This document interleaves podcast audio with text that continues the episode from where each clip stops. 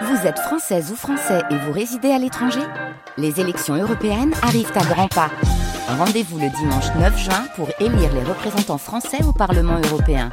Ou le samedi 8 juin si vous résidez sur le continent américain ou dans les Caraïbes.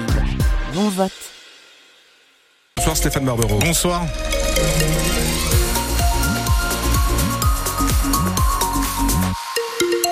Faire un point avec Serge à la préfecture, la cellule de vigilance routière, car euh, il y a des, des, des, petits soucis du nouveau, en tout cas sur la route, hein, Serge. Oui, tout à fait. Nous avons un accident sur l'autoroute A25 en direction de Dunkerque, à hauteur de Enchiran-Web, hein, euh, même à hauteur du radar. La voie de gauche est neutralisée par un accident mettant en cause neuf véhicules, hein, neuf voitures. Oh. Et donc la circulation se fait uniquement sur la voie de droite, ce qui entraîne pour le moment un bouchon de 6 km dans le sens Lille vers Dunkerque. Vous êtes dans les bouchons bien avant Séquedin et jusqu'à Enchiran-Web. Et dans l'autre sens, eh bien, nous avons 4 à 5 km de bouchons de curiosité, hein, puisque ça commence à hauteur de la chapelle d'Armentières et ça s'étire jusqu'au vis-à-vis de cet accident. Donc soyez prudents et si vous le pouvez, remettez votre départ en direction de Dunkerque, parce que 9 véhicules, ça va pas être facile à enlever immédiatement. Et je vois que tout s'est engorgé, c'est très très rouge, hein, notamment sur la 25, mais pas que. Donc merci d'avoir prévenu tout le monde, Serge. À tout à l'heure. Je vous en prie, à tout à l'heure. On Oui. fait un petit point si vous souhaitez en sortie de journal, si vous êtes disponible. Euh, oui, si vous voulez. Oui, voilà, pour Ouais. faire un point sur la situation. Merci beaucoup, à tout à l'heure, Serge. Un coup d'œil sur ce ciel, peut-être, Stéphane. Mais C'est un ciel qui va rester bien nuageux pour cette nuit. Encore quelques averses par endroits. Ça devrait devenir plus sec en seconde partie de nuit. 8 à 9 degrés au réveil demain matin. Et la journée de demain sera nettement moins pluvieuse. Gabriel Attal, de retour à Paris ce soir. Le Premier ministre était dans le Pas-de-Calais cet après-midi. Il y a passé environ deux heures et demie pour parler des inondations. Il a écourté toutefois sa visite, sans doute en raison de l'annonce du remaniement qui se fait attendre avec des ministres et secrétaires d'État supplémentaires. On verra ça euh, dans les prochaines heures. Avant cela, le chef du gouvernement s'est donc rendu à Blandec pour échanger avec des commerçants, des sinistrés, avant d'annoncer des mesures exceptionnelles, notamment concernant la question du relogement de ceux qui ne peuvent toujours pas rentrer chez eux depuis le premier épisode des inondations début novembre. Leur assurance prend en charge leur relogement pour six mois. Ensuite, ce sera l'État, a promis Gabriel Attal. On doit continuer à agir pour celles et ceux qui ne peuvent pas encore regagner leur maison. Pour tout le monde, le financement des relogements, il était prévu pour six mois. Mais évidemment, il ne faut pas qu'on rajoute un facteur de stress et d'angoisse en plus si jamais la situation dure. Et moi, je suis conscient qu'il y a des gens qui disent voilà, moi j'ai été relogé, on m'a dit que c'était six mois, je vois le temps qui avance, je suis totalement angoissé sur comment ça va se passer à la fin. Et donc, je vous annonce aujourd'hui que pour tous ceux qui n'auraient pas pu regagner leur domicile dans ce délai, l'État continuera à financer l'hébergement avec les collectivités dans le cadre du FARU. Donc, pour ceux qui n'auraient pas pu d'ici là retrouver leur logement, il n'y a pas le délai des six mois. Évidemment, on continuera à accompagner, même si normalement c'était euh, pour six mois.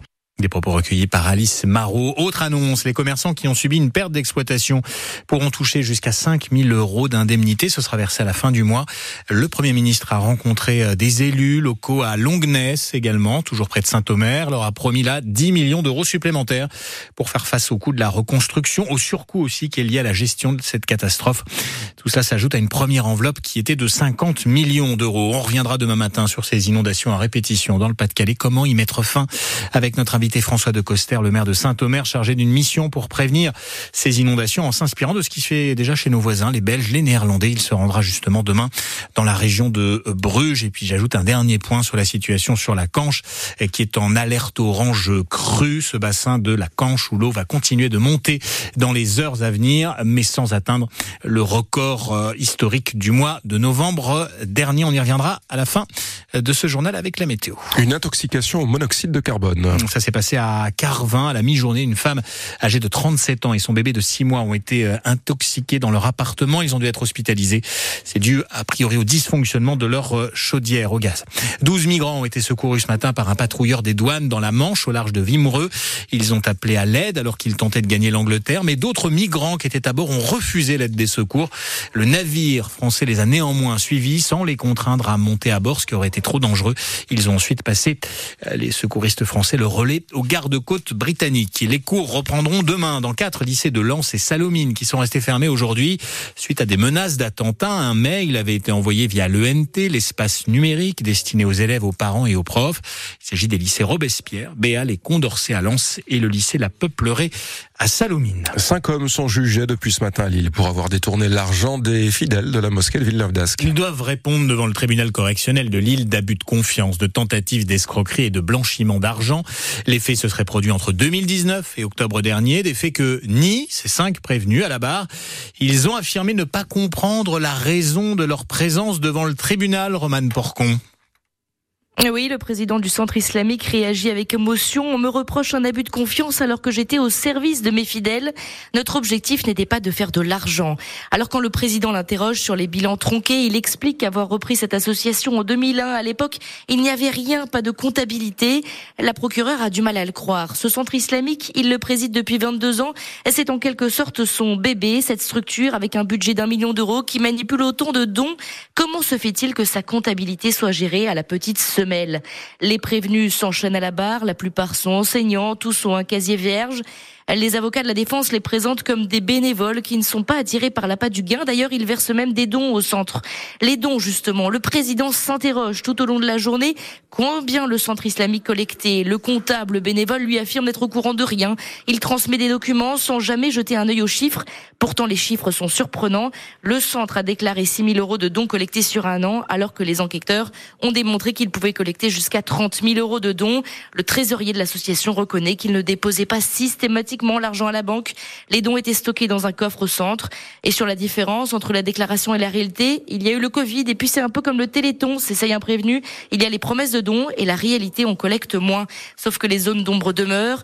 Et la procureure s'en est emportée il y a quelques minutes. Moi, je boue intérieurement que personne ne reconnaisse sa responsabilité depuis ce matin. Roman Porcon qui suit cette audience depuis le palais de justice de Lille.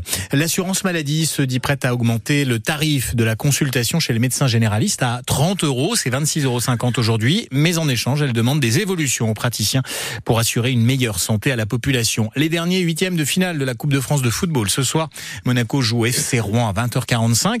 Et puis les dernières places pour les Jeux Olympiques et Paralympiques de Paris 2024, elles sont en vente depuis ce matin. Il en reste pour les tournois de handball et de basket qui vont se dérouler dans la région au stade Pierre-Mauroy de Villeneuve-d'Ascq avec un prix de départ par exemple à 50 euros pour un match de poule en basket féminin. Le festival des Nuits Secrètes à Aulnoy-Emery fait de nouvelles révélations sur sa programmation pour l'été prochain.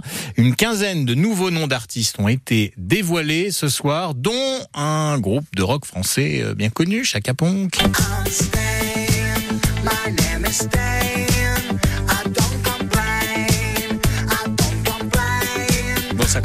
Quelques années, mais ça reste toujours efficace. Ah, vous aimez votre musique de jeune, hein, Stéphane, je vous reconnais bien là. Hein.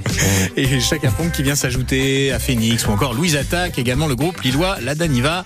Très bien, La Daniva. Ce sera tout à fait du 12 au 14 juillet, les nuits secrètes d'Aulnoy-Emery.